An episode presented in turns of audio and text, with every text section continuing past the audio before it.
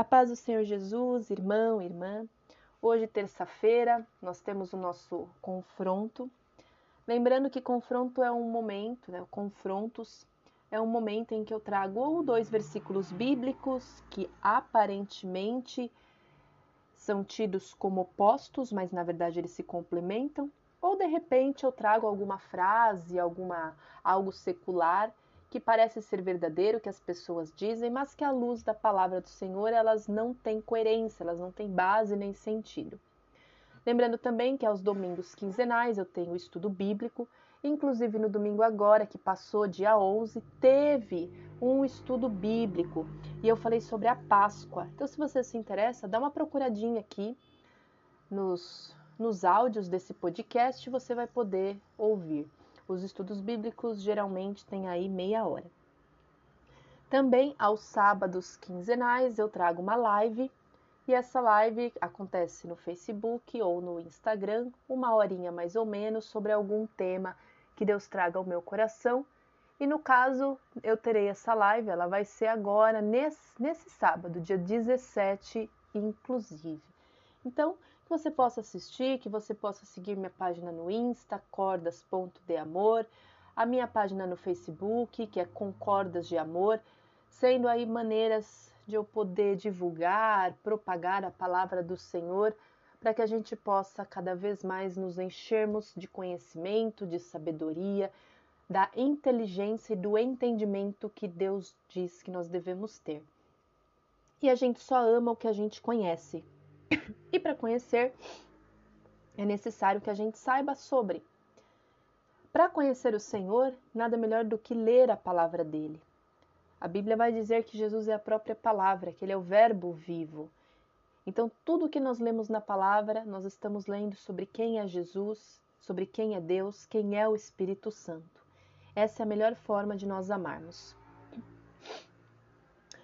A frase que eu quero trazer para hoje, antes de eu orar, é uma frase que as pessoas dizem muito, que é: o amor é cego. e na palavra do Senhor nós vamos ver que essa frase é uma mentira. A palavra em nenhum momento não existe um versículo bíblico que seja direcionado falando o amor não é cego, mas a gente vai poder fazer uma análise a respeito dessa frase popular, desse provérbio popular e perceber que ele não se encaixa com a realidade bíblica. Amém? Então, que Deus venha nos abençoar. Eu vou fazer a oração. Peço que nesse momento você feche seus olhos, se conecte, se concentre com Deus e vamos juntos entender o porquê que o amor não é cego. Amém? Então vamos lá. Pai querido e amado, Deus Santo e Poderoso, eu peço nesse momento que venha acalmar nossos corações, venha acalmar nossos pensamentos, venha nos ajudar a nos desligarmos do nosso dia a dia e que o Senhor possa, com todo o seu amor, nos envolver, abrindo nosso entendimento, tocando o solo do nosso coração para ser um solo fértil e assim possamos, Deus, receber mais e mais de Ti. Pai querido, usa-me como instrumento de direcionamento da tua palavra, como instrumento de ensinar aquilo que o Senhor coloca no meu coração, para que então, Pai, as pessoas possam entender quem tu és, conhecer quem tu és e assim te amar. Que todos nós possamos fazer este, essa caminhada, porque o Senhor não é Deus de acepção, o Senhor não é Deus de favoritos, o Senhor é um Pai que ama todos mas que muitas vezes só espera que a gente se achegue a Ti, porque o seu primeiro ato já foi dado na cruz. Agora somos nós que devemos aceitar esse ato e vir para Ti. E vir ao Senhor significa conhecer quem Tu és e te amar, te obedecer, se lançar à Tua presença, entregar a vida no altar, aprender a confiar, deixando que o Senhor direcione a vida. E é isso que eu te peço, eu te agradeço. Toque em nós neste momento, Pai, em nome de Jesus. Amém. Amém? Então a gente ouve muito por aí as pessoas falando o amor é cego. E o, a primeira passagem que me veio é a clássica passagem de 1 Coríntios 3, que eu gostaria muito, se possível, que você abrisse. Eu vou ler do 4 ao 8. Então, 1 Coríntios 13, desculpa, é 13, do versículo 4 ao versículo 8. Amém? E ele fala assim: O amor é sofredor, é benigno, o amor não é invejoso, o amor não trata com leviandade, não se ensoberbece, não se porta com indecência, não busca os seus interesses, não se irrita, não suspeita mal, não folga com a injustiça, mas folga com a verdade. Tudo sofre, tudo crê, tudo espera, tudo suporta. O amor nunca falha. Amém? Quando a gente fala sobre o amor ser ser cego, a gente entende que o amor ele não vai, é, muitas vezes popularmente as pessoas falam, né? Ah, o amor é cego. E quando as pessoas falam isso, elas estão falando no sentido da gente não enxergar aquilo que o outro é. Geralmente essa frase ela vem com uma ideia de que eu só enxergo o bom, que eu só enxergo o que na verdade faz parte da paixão. O enxergar só aquilo que a pessoa está mostrando, ou até ver algumas coisas, mas negar. E as pessoas associam isso com o amor. Mas pela palavra do Senhor, a gente vai ver que é muito ao contrário. Quando eu pego esses versículos de 1 Coríntios 13, ele está sendo muito claro aqui em dizer tudo o que o amor é. Inclusive, eu tenho feito 40 dias do desafio do amor eu tenho compartilhado todos os dias esse desafio aqui nesse podcast. Hoje foi o 23º dia. Se você se interessa, pega desde o primeiro áudio, ouve cada dia um e faz comigo esse desafio do amor. Foi uma ideia que eu tive junto com a minha liderança, que é tirado daquele filme A Prova de Fogo. Os, os temas em si foram pegos na internet, mas os versículos e a reflexão, os versículos fui eu que escolhi dentro do que eu senti em Deus e a reflexão eu mesma que produzi. Então fique à vontade para você fazer. Quem está comigo aí, estamos no 23º dia de 40, já passamos da metade, Deus tem dado muita força. E nós temos visto junto com esse desafio do amor, que o amor, se tem uma coisa que ele não é, é cego. Porque para o amor existir, o verdadeiro amor existir, o único, na verdade, quando as pessoas falam, ah, o verdadeiro amor, eu acho que não existe falso amor. Porque se é falso amor, então não é amor. Então o amor, tal qual como ele é, que para mim a definição de amor é essa que a palavra traz, o amor, ele é exatamente isso. Quando eu sofro, eu sofro por algo que não é bom. Ninguém sofre pela, pela alegria, pela é, felicidade, pelo bom. O amor ele não é invejoso, o amor não trata com leviandade, não se ensoberbece. Olha o tempo todo o amor se colocando numa posição superior àquilo que é ruim. O amor ele não se porta com indecência. Ele não se irrita.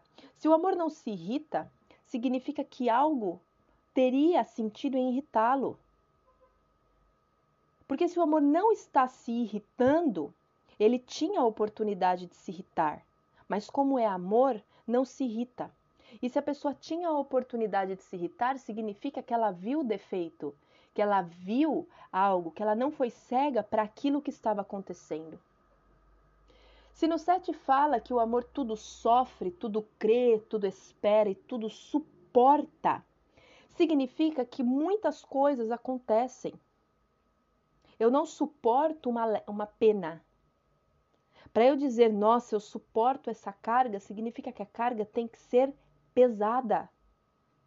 Então o amor não está fingindo que algo está leve ou pesado.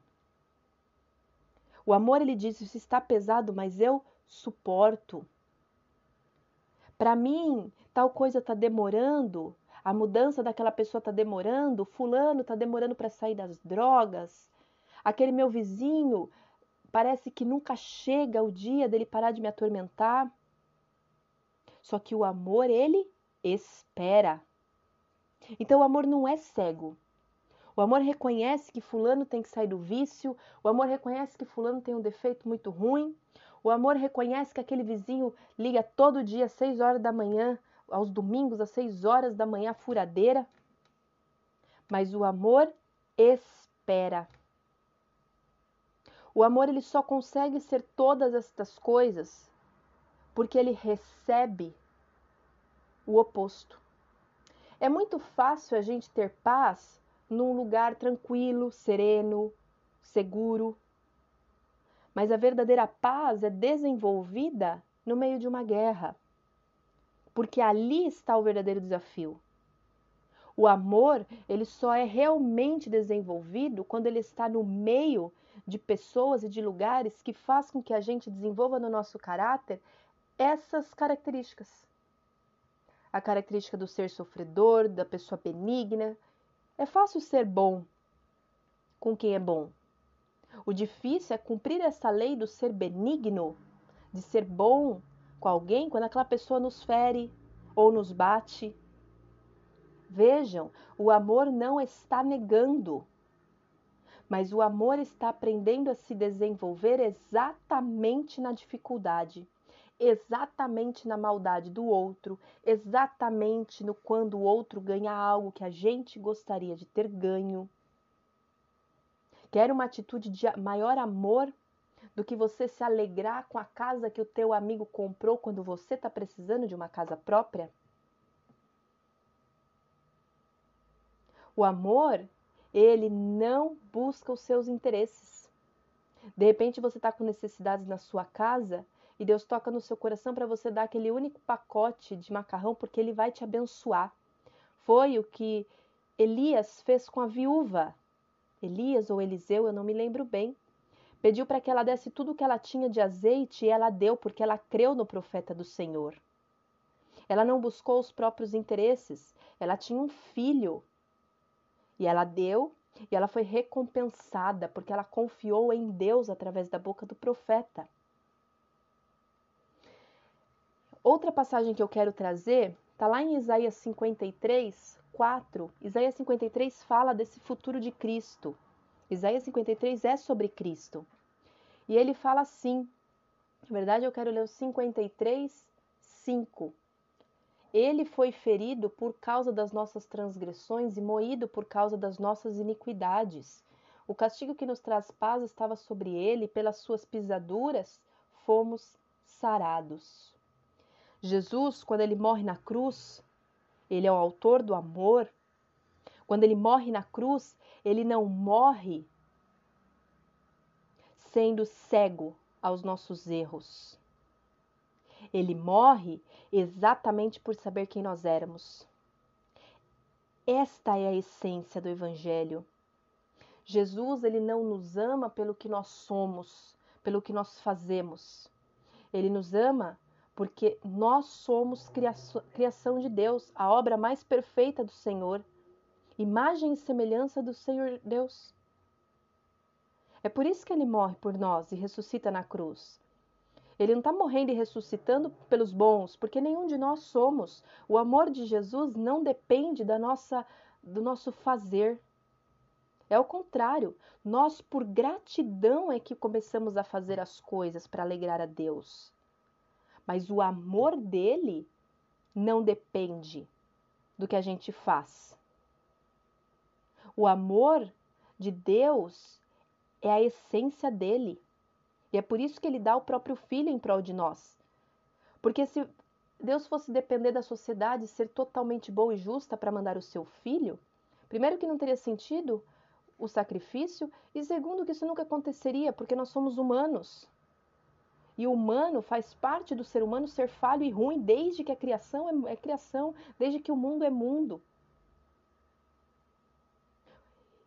Jesus é o nosso exemplo e nós precisamos aprender a amar e a ser como Jesus é.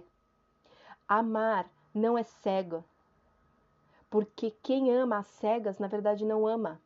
Porque na hora que o outro começar a se apresentar quem realmente é, o amor vai acabar. Por isso tantos casamentos acabam, por isso que amizades são rompidas, por isso que namoros se vão, por isso que pessoas largam o emprego.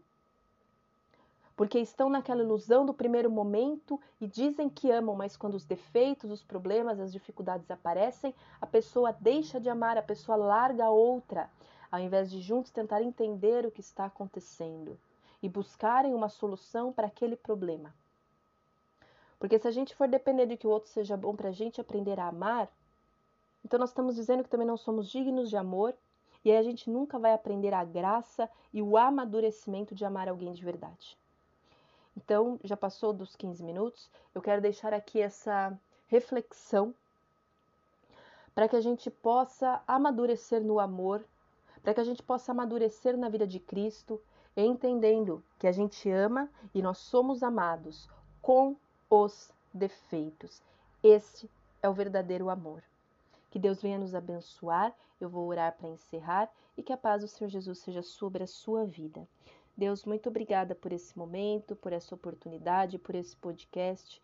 Que o Senhor tome conta de cada um de nós e que a gente possa de verdade aprender a amar, tendo como base, como exemplo, o Senhor, Pai. Muito obrigada por tudo. Livra-nos das angústias, das aflições. Tem pessoas aqui enfermas, ou com parentes, ou pessoas enfermas, que o Senhor leve a cura em nome de Jesus. E eu oro para que os enlutados, os que sofrem, sejam confortados pelo teu Espírito Santo. É o que eu peço e te agradeço em nome de Jesus. Amém.